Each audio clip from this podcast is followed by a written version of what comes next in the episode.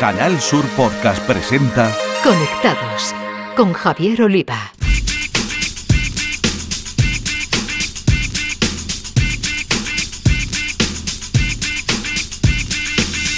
Bienvenidos, conectados. Os traemos un día más la actualidad del mundo de las nuevas tecnologías de la información y la comunicación, nuestro epicentro Andalucía y desde aquí al resto del mundo a través de la red. Ya está en marcha la segunda edición del Startup Andalucía Rock Show en busca de las cinco mejores tecnológicas emergentes de nuestra región. Hasta el próximo lunes, día 31 de este mes de octubre, se pueden presentar candidaturas y nos van a dar todos los detalles desde el Consejo Andaluz de Cámaras de Comercio que mano a mano con la Junta organiza este evento. En la sección de tecnología andaluza con nombre de mujer, la directora de la revista digital Mujeres Valientes, María José Andrade, nos va a conectar con dos referentes femeninos de la tecnología en nuestra tierra. Victoria Cabrera, fundadora de la agencia CPS, y Lola Carranza, responsable del área digital en Montero Aramburu Abogados. En nuestra sección dedicada a la ciberseguridad, nuestro experto, el profesor cordobés y responsable de la comunidad Jacambir, Eduardo Sánchez, nos alertará del robo de datos personales que se está produciendo a través de Instagram. En el espacio dedicado a videojuegos, los expertos andaluces del podcast Todo Games de Canal Sur Radio, José Manuel Fernández Espíritu y Jesús Relenque Pella, nos avanzan las novedades anunciadas por Konami en torno a uno de los grandes videojuegos de la historia en el apartado de terror, Silent Hill. Las novedades y cambios en las redes sociales nos las acercará el consultor de redes y responsable de los Instagramers de Cádiz, José Ruiz, nos contará nuevas implementaciones, en este caso de Instagram y de Twitter, que seguro que os van a interesar. Tenemos muchas cosas con la realización técnica de Banápoles, pulsamos Enter y comenzamos.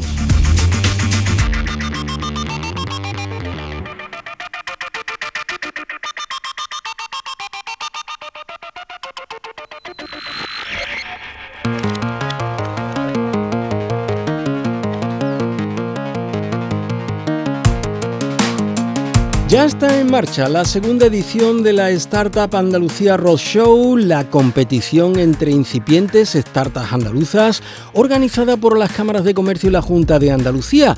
Tenéis hasta el próximo día 31 de este mes de octubre para presentar vuestra candidatura. Para darnos todos los detalles de este evento, ya referente en el ecosistema TIC de nuestra tierra, hemos invitado a conectados a la directora del Consejo Andaluz de Cámaras de Comercio, Mercedes León. Mercedes, ¿qué tal? Muy buenas, ¿cómo estás? Hola, buenos días, Javier.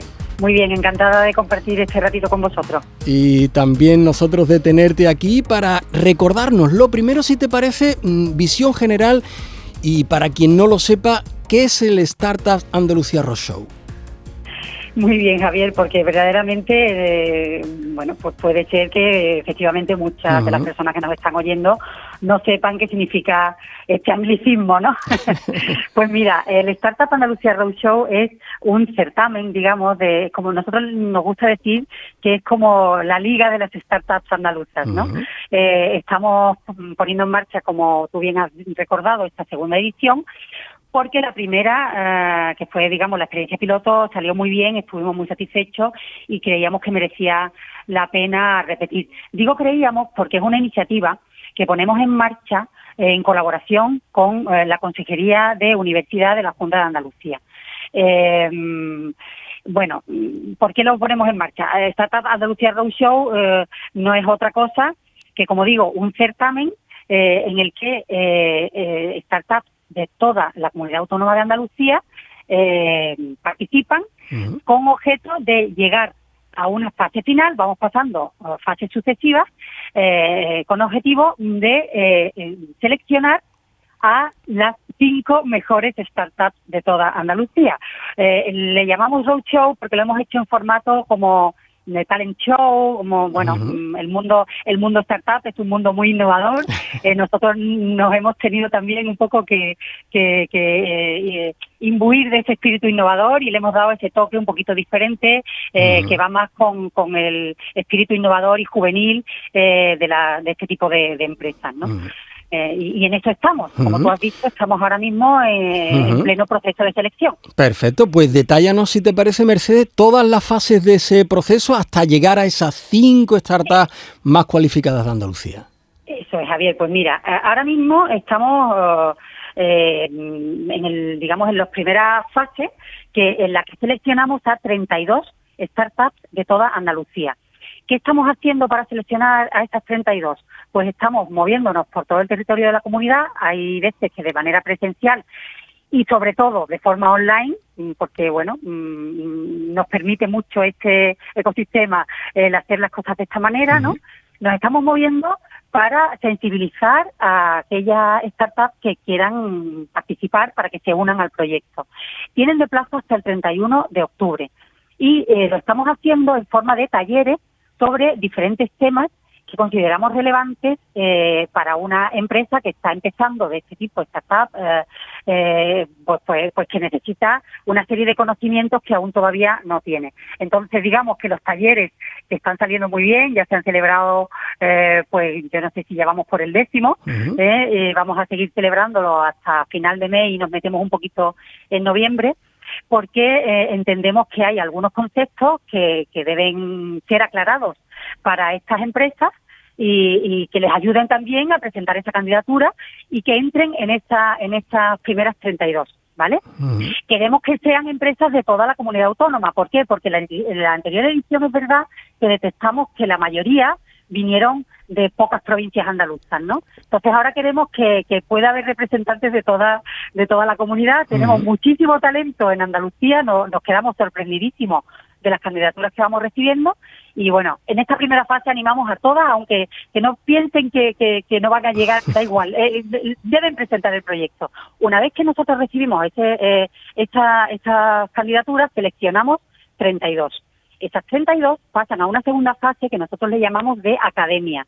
Y lo que hacemos es ya meternos en un programa más eh, intenso de formación como si fuera una escuela de negocios, ¿vale? Ahora ya les, les ayudamos de verdad, de verdad a preparar eh, su proyecto de negocio, ¿vale? De ahí, eh, y al mismo tiempo lo sometemos a, un proceso de mentoría, ¿vale? Y, de ahí pasaríamos a las, a, la, a las siguiente fase, una vez que termina la fase de academia, seleccionamos a 12, ¿vale? A esas 12 eh, eh, ya las volvemos a preparar para que sepan afrontar el gran jurado final, que es el evento final del roadshow, eh, en el que en el que habrá ya en vivo ellos tienen los cinco finalistas o las cinco empresas finalistas tienen que hacer una presentación en forma de elevator pitch, que es la técnica que utilizan eh, este mundo startup, para en menos de un minuto dar a conocer por qué deben ser ellos los ganadores, ¿no? Y, y, de, y una vez que eh, y en ese en ese acto ya se de, de esas 12 se elige a las cinco ganadoras, ¿vale? Entonces hay cinco empresas que son las que van a ser consideradas las mejores startups de Andalucía por la Junta de Andalucía y por el Consejo Andaluz de Cámaras de Comercio y como no tenemos un premio en metálico, digamos, porque, eh, bueno, pues la, hay que decir que esto está financiado con fondos de la Unión Europea que nos llegan a través de Cámara de España, ¿eh? a través de, de, un, de, un, de un proyecto oh, que se llama Innocámaras, ¿vale? Pues eh, eh, no, no, no nos permite el dar ese premio en metálico a las empresas que llegan a, la, a, ganar el, el, certamen, pero eh, sí lo que hacemos es hacerles una programación eh, muy, muy potente a nivel internacional. Las llevamos a las principales ferias internacionales del sector innovador de startups y les hacemos, digamos, una hoja de ruta muy, muy, muy dirigida por mentores y les ayudamos a buscar financiación, que es lo principal que necesitan en esta primera fase. Mm. Y en definitiva eso es el proyecto. Y bueno, la verdad es que como te decía, mm, mm, nos sorprende eh, los, los bueno, la, muchas veces es muy difícil hacer la selección, Javier, porque claro, eso, muy claro, eso te iba a preguntar, Mercedes, mm. que eh, mm. querrán saber todo emprendedor TIC qué vais a valorar en la toma de decisión en cada proceso que van a ir pasando. Uf, bueno, pues eh, en fin, eso es un tema mm, que no está, no está a lo mejor tan tan definido en esta primera fase, eh, pero pero no se va a valorar digamos que no se va a valorar un criterio de reparto geográfico. O sea, Mm. por eso nosotros lo que queremos es que se presenten muchas de, de, de todas las provincias, ¿no? Para que no sean, bueno, pues no, no estén siempre, digamos, la- las mismas provincias representadas. Pero, eh, mm, hombre, se, se, se valora. Fíjate, el otro día lo veíamos en una de las charlas que, que les hemos dado a, a los participantes en esta primera fase. Eh, los inversores, hemos tenido algún inversor que nos ha venido a contar un poco lo que va buscando, ¿no? Mm. Van a valorar, aparte de, de que el producto sea escalable, que escalable significa Sí. que no tenga, Ujú. digamos, una gran estructura detrás y que pueda ser internacionalizable. Es decir, una startup no tiene sentido si no puede, si ese producto o servicio que se inventa eh, no, no, no sirve lo mismo aquí que en Ujú. otro mercado, ¿no? O sea, eso, eso es muy importante. Luego es importante también, eh, eh, bueno, pues digamos la, la- la- eh, cómo, cómo piensa proteger, ¿no? Esa idea o ese o, o ese producto o servicio que se está eh, inventando, ¿no? Mm. Luego también es importante que tenga formas y que, y que pueda, que pueda, digamos, demostrar cómo va a financiar ese proyecto. Son una serie de criterios, ¿no?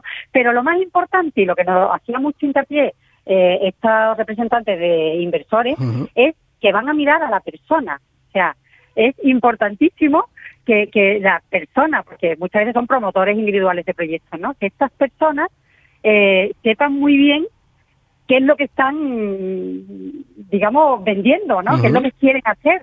Y, y no sé, y, y decían que era muy importante la persona. Eh, ellos ven, ellos ya tienen mucha experiencia, lo- lo- las personas que van a invertir en este tipo de empresas, ¿no? Y saben perfectamente cuándo la persona es solvente, fiable, eh, tiene claras las ideas. Eh, bueno, eso, eso nos insistía. No sé si, si te Ujú. puede servir un poco de referencia, Javier. Lo que sí te digo es que eh, el jurado, digamos, está compuesto siempre por representantes de eh, las cámaras de comercio Ujú. y de la Junta de Andalucía. Y eh, mm, siempre habrá también algún representante de, del mundo inversor, ¿no? Que, que son los que en definitiva van a hacer que estas startups puedan, puedan crecer y desarrollarse. Owo Game, MyHissel, Linnofarma, Wolac y Scoobic Urban Mobility son las ganadoras del primer Startup Andalucía Road Show. Eh, Mercedes, ¿qué ha supuesto para ellas? Si nos puedes poner algún ejemplo. Pues mira, sí, la verdad es que, Javier, todas ellas nos han, bueno, aparte de que, de que han podido, tener la oportunidad, como te decía antes, de participar en eventos internacionales de altísimo nivel en el mundo startup, como puede ser la Web Summit en, en Lisboa, ¿eh? sobre todo el principal resultado que nos consta que han tenido las cinco, no una o dos, las cinco que tú has nombrado, las ganadoras, es que todas ellas ya han participado en ronda de inversiones con resultado, parece ser que muy positivo. Fantástico. Con lo cual, este para nosotros es el mejor resultado que pueden tener. Sin duda.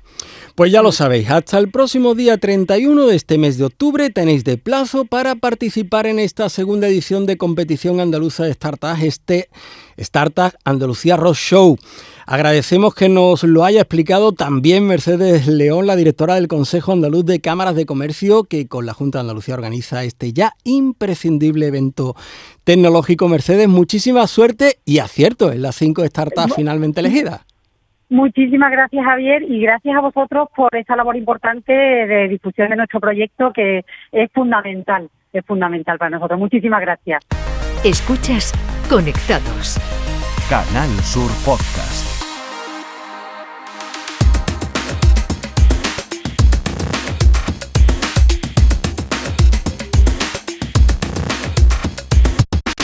Llega la hora de hablar de la tecnología andaluza protagonizada por mujeres y quien más sabe de ello es nuestra compañera María José Andrade, directora de la revista Mujeres Valientes.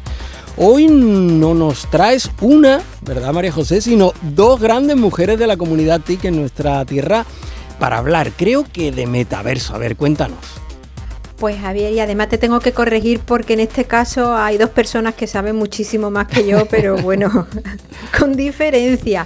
Hablamos de Lola Carranza, directora de Derecho Digital en Montero Aramburu, y Victoria Cabrera, que está como si estuviera en, en su casa. Bienvenida de nuevo, Victoria fundadora y CEO de la agencia CPS, periodista y enredada en otras muchas cosas desde Andalucía. Y esta vez además se ha enredado y se ha aliado con otras mujeres porque han dado un paso adelante y ya hoy es una realidad el Observatorio TIC Andaluz del Metaverso. Buenos días y bienvenida de nuevo. Pues muy buenos días y encantada de compartir y conectar de nuevo con vosotros y con el programa y nunca has dicho. Buenos días a las dos eh, y sobre todo porque vamos a hablar de ese, de ese verso, por decirlo de alguna manera, que, se, que es como comienza eh, o como termina esa palabra que consiste en meta y verso. Lola, eh, ¿cómo habéis definido ese metaverso dentro del Observatorio TIZ andaluz? Pues como todos ya sabemos, el metaverso es un nuevo ecosistema virtual, tridimensional, en el que los usuarios a través de avatares pueden interactuar entre ellos, trabajar, jugar, estudiar, realizar transacciones económicas y otras muchas posibilidades. Todo eso se hace de forma mm, descentralizada. El metaverso es una red de entornos que gracias a tecnologías como la realidad aumentada, virtual, el, blockchain y otras tecnologías emergentes como la inteligencia artificial, el IoT, crean espacios virtuales simulados generando una experiencia inmersiva y en muchos casos multisensorial.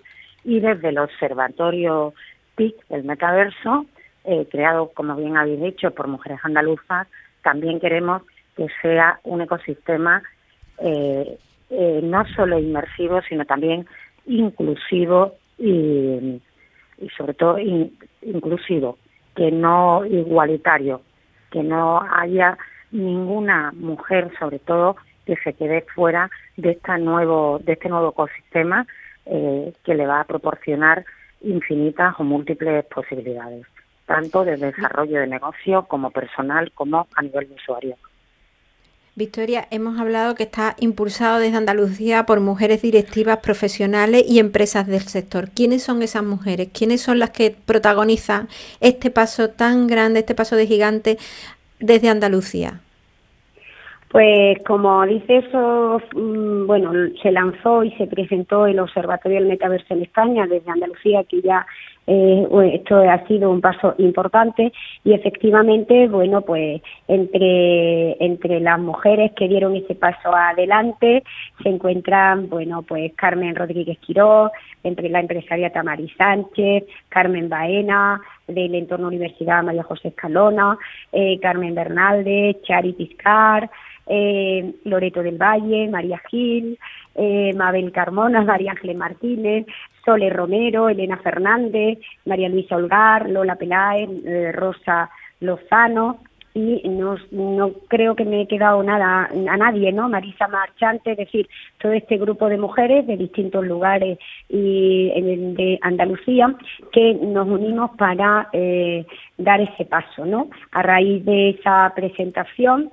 lógicamente, bueno, pues se han ido uniendo otras mujeres eh, andaluzas de los distintos entornos que se siguen sumando a este observatorio, a los grupos de trabajo y, lógicamente, estamos desde el sur al resto de España y, lógicamente, al resto del mundo en este aspecto. Hay que hacer hincapié en que se lidera desde Andalucía y por mujeres el Observatorio TI Andaluz del Metaverso. Eh, ¿Cuáles son los propósitos y los objetivos con los que nace y está creciendo este observatorio TIC andaluz del metaverso al que se están sumando eh, desde todas partes de España? Vale. Pues precisamente nace con el objetivo de analizar el impacto que este nuevo ecosistema va a tener en la relación entre personas y economía digital, así como eh, promover la creación de redes de colaboración para el desarrollo de esta nueva dimensión de Internet. Como decía Lola, estamos en un entorno virtual que si bien o no es nuevo, sí lo es su aplicación a nuestra sociedad a través de, esas tecnologías y a través de esos desarrollos de esas nuevas herramientas y tecnologías, como son los NFT o los tokens, ¿no? los archivos digitales cuya propiedad puede ser registrada gracias también a la tecnología blockchain. Con lo cual, en este sentido, ese es nuestro objetivo principal. ¿eh? Y lógicamente vamos a trabajar y estamos trabajando en un seguimiento continuo de todas las novedades y acontecimientos en torno al metaverso. ¿eh? Y en especial, lógicamente, estando en Andalucía y, y, habiéndolo impulsado desde aquí, vamos a tener esa mirada especial y atención a todo lo relacionado en nuestra región. ¿Vale? Y otro de los objetivos que tenemos es mantener ese diálogo constante con los expertos, con el tejido empresarial, con, lo, eh, con la administración, es decir, con todos los agentes implicados en esta nueva eh, realidad, en esta nueva aplicación y el desarrollo de las mismas. ¿Vale? Con lo cual vamos a analizar las tendencias y, eh, y generaremos, lógicamente, bueno, pues entornos donde podamos compartir qué es lo que está pasando y hacia dónde vamos. Exactamente, hacia dónde vamos y hacia esa realidad inmersiva. Eh, Lola Carranza, directora de, eh, de Derecho Digital en Montero Aramburu, ¿cómo se va a articular las leyes dentro de esta realidad? Porque aunque sea el metaverso, aunque sea un universo paralelo, ahí también tenemos que, eh, eso se tiene que articular de alguna manera. ¿Cómo se está trabajando? A ver, Europa ya ha dicho o ha confirmado que no habrá una legislación específica del metaverso, sino que vamos a tener las distintas normas eh, que regulan, por ejemplo, el metaverso supone un gran reto para la privacidad. Pues lógicamente ya desde Europa eh, se publicó y está en vigor y todos lo conocemos el Reglamento General de Protección de Datos el RGTD que regulará esta materia.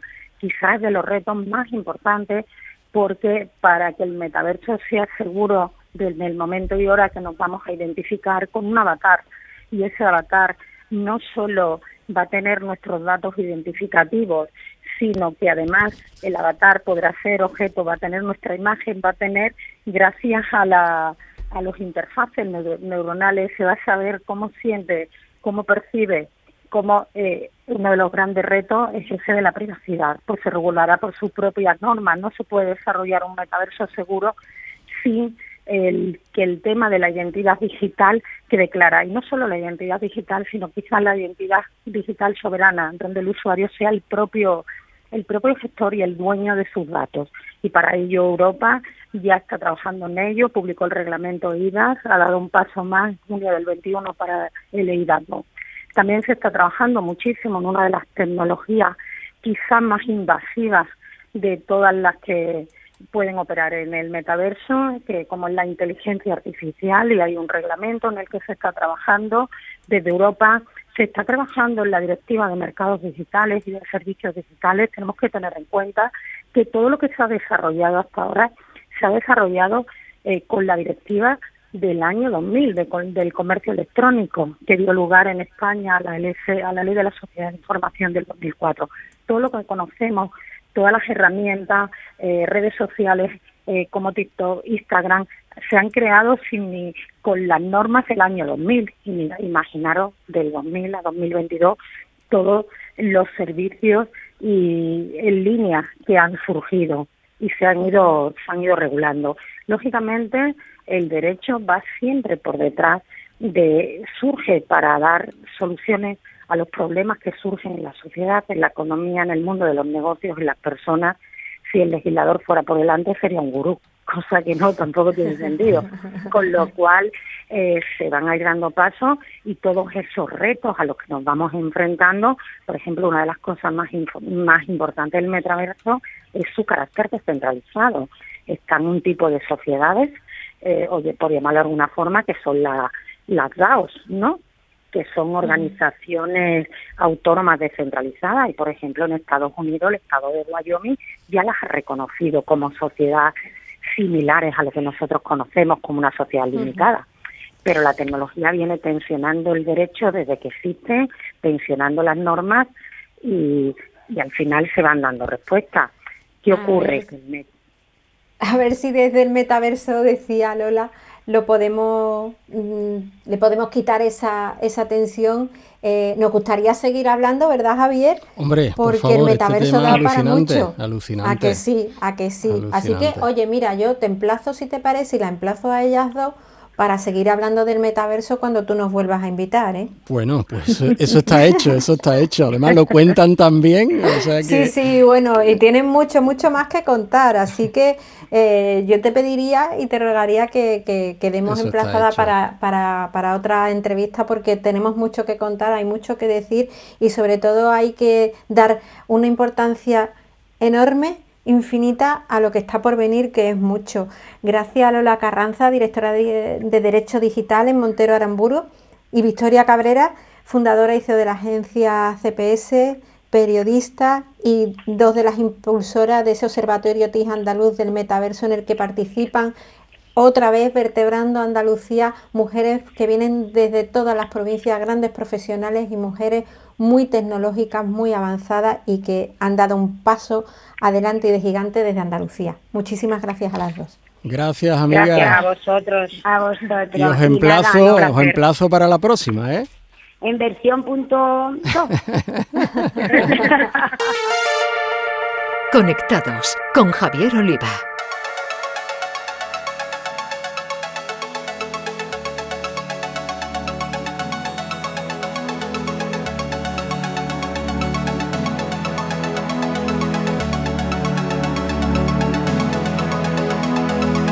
Nuestro experto andaluz en ciberseguridad, Eduardo Sánchez, profesor de informática en la formación profesional y responsable de la comunidad Hackambir, nos va a advertir sobre una campaña de fraude en la red social Instagram para que no piquéis porque acabaréis sin vuestra cuenta y con vuestros datos y fotos en manos ajenas. Muy buenas a todos los oyentes de Conectados. Hoy vamos a hablar de una nueva estafa que está latente en Instagram. El objetivo de esta estafa es hacer robo de cuentas de usuarios mediante un falso concurso, una falsa votación. El inicio de la estafa comienza cuando un usuario nos escribe por privado, bien de nuestros contactos o bien que no conozcamos, y nos pide ayuda para que votemos en un concurso en el cual está participando. El objetivo del concurso no importa, Simplemente lo que nos solicitan, nos advierten que no cliquemos en el SMS que vamos a recibir, sino que le mandemos una captura de pantalla. Aparentemente no le vamos a pasar ningún tipo de código, pero en esta captura de pantalla lo que sí aparece es un enlace de recuperación de contraseña. Lo que están haciendo los malos por detrás es solicitando una recuperación de contraseña de nuestra propia cuenta de Instagram para cambiar la contraseña. Si nosotros le facilitamos esa captura de pantalla del SMS, lo que vamos a conseguir es que ellos puedan modificar nuestra contraseña y por tanto perderemos nuestra cuenta. Siempre debemos de utilizar el sentido común en todo este tipo de acciones. Nunca debemos de facilitar a terceros, incluso conociéndolos, ningún tipo de SMS, ni captura de pantalla, ni código que recibamos por correo. También es muy importante que en la cuenta de Instagram activemos el doble factor de verificación o verificación en dos pasos. Esto nos va a permitir añadir un factor de seguridad más a nuestra contraseña, dificultando así el robo de la misma y así eh, poniéndole más difícil a los estafadores, a los cibercriminales, el hecho de que roben cuentas. Bien, seguiremos informando de los siguientes fraudes que estén actualmente funcionando y como siempre digo, mucho sentido común a la hora de utilizar las redes sociales. En Canal Sur Podcast, Conectados con Javier Oliva. Nuestros gamers andaluces integrantes de Toddy Games, el podcast dedicado a videojuegos e eSport de Canal Sur Radio, José Manuel Fernández Espíritu y Jesús Relinque Pella, se ponen el disfraz de Halloween y nos van a contar novedades sobre un clásico de terror, Silent Hill. Jugadoras, jugadores, bienvenidos. Para este programa os traemos una noticia que sin duda va como anillo al dedo a esta fiesta que se aproxima, a Halloween. Y es que por fin Konami ha anunciado a través de un stream, de un directo, de todas las novedades que se avecinan con el nombre de Silent Hill de por medio.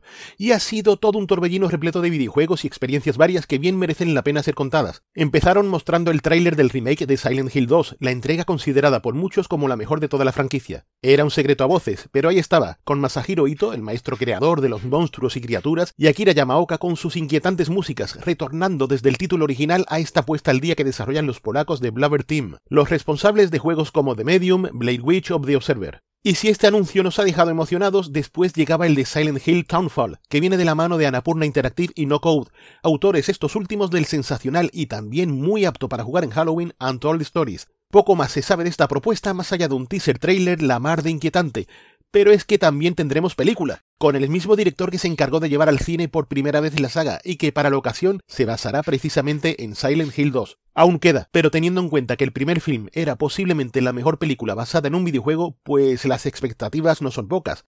Pero no se vayan todavía que aún hay más, que el show de Silent Hill no se acaba.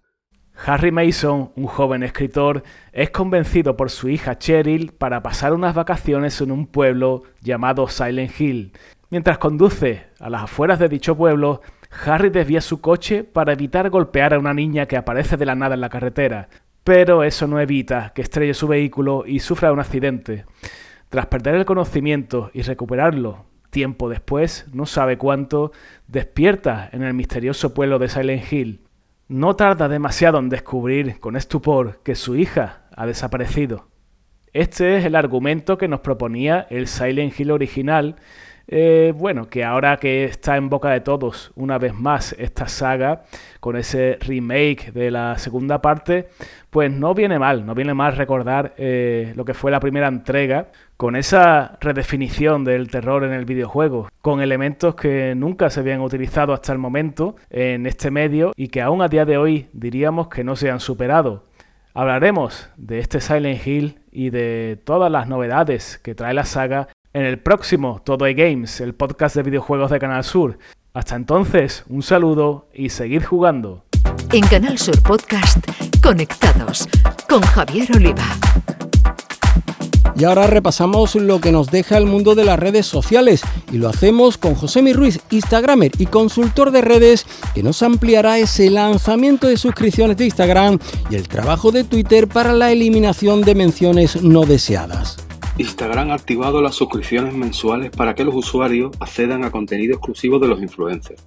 Los creadores de esta manera pueden habilitarlas con la intención de permitir el acceso a determinados vídeos o imágenes y el precio es variable y ofrece eh, cosas como, por ejemplo, una insignia de suscriptor, acceso a publicaciones, reels, vídeos o historias exclusivas, o por ejemplo un chat en grupo con el creador y otros suscriptores. Esta función sirve para conectarse con otros usuarios de modo que se puedan compartir los mismos gustos y los suscriptores eh, disponen de espacios privados en los que obtener nuevas vías de comunicación con el creador. Esta novedad admite hasta 5.000 miembros e incorpora administradores que aprueban el contenido del perfil. La forma en la que los creadores pueden utilizar este servicio es bastante amplia. Por ejemplo, los influencers con suscripciones a Instagram crean perfiles de grupos privados. Los creadores colaboran de forma más fluida. Y luego, por último, existe la posibilidad de que los usuarios hagan grupos dedicados a sus creadores o famosos favoritos. Y de Instagram pasamos a Twitter, porque hemos sabido que Twitter está trabajando en una función para eliminar las menciones no deseadas. De esta forma, la red social del pajarito podría incorporar una función para controlar este tipo de menciones. Este servicio limitaría la visualización de las menciones. Además, podría prevenir campañas de intimidación o acoso con la intención de proteger a los usuarios. La imagen que ha compartido Jane en su perfil muestra una captura en la que se puede ver eh, este tipo de limitación, que se puede activar o desactivar por completo. No sería la primera vez que Twitter permite a los usuarios reducir la lista de personas que pueden interactuar con ellos dentro de la plataforma. Ya en 2020 lanzó una novedad que limita a quién puede responder a un tweet. Además, la función reciente, el círculo de Twitter, permite que un grupo determinado de usuarios pueda ver ciertos tweets.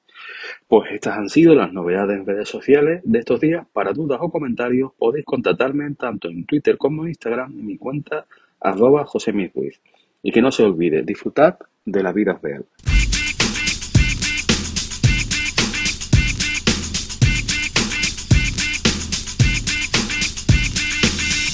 Es hora de terminar, ya sabéis que cada dos semanas tenéis una nueva entrega de Conectados en la plataforma de podcast de Canal Sur Radio en Spotify o en Google Podcast, entre otras. Así que os pedimos que os suscribáis en algunos de estos canales. Hasta entonces a todos, feliz vida virtual. En Canal Sur Podcast han escuchado Conectados con Javier Oliva.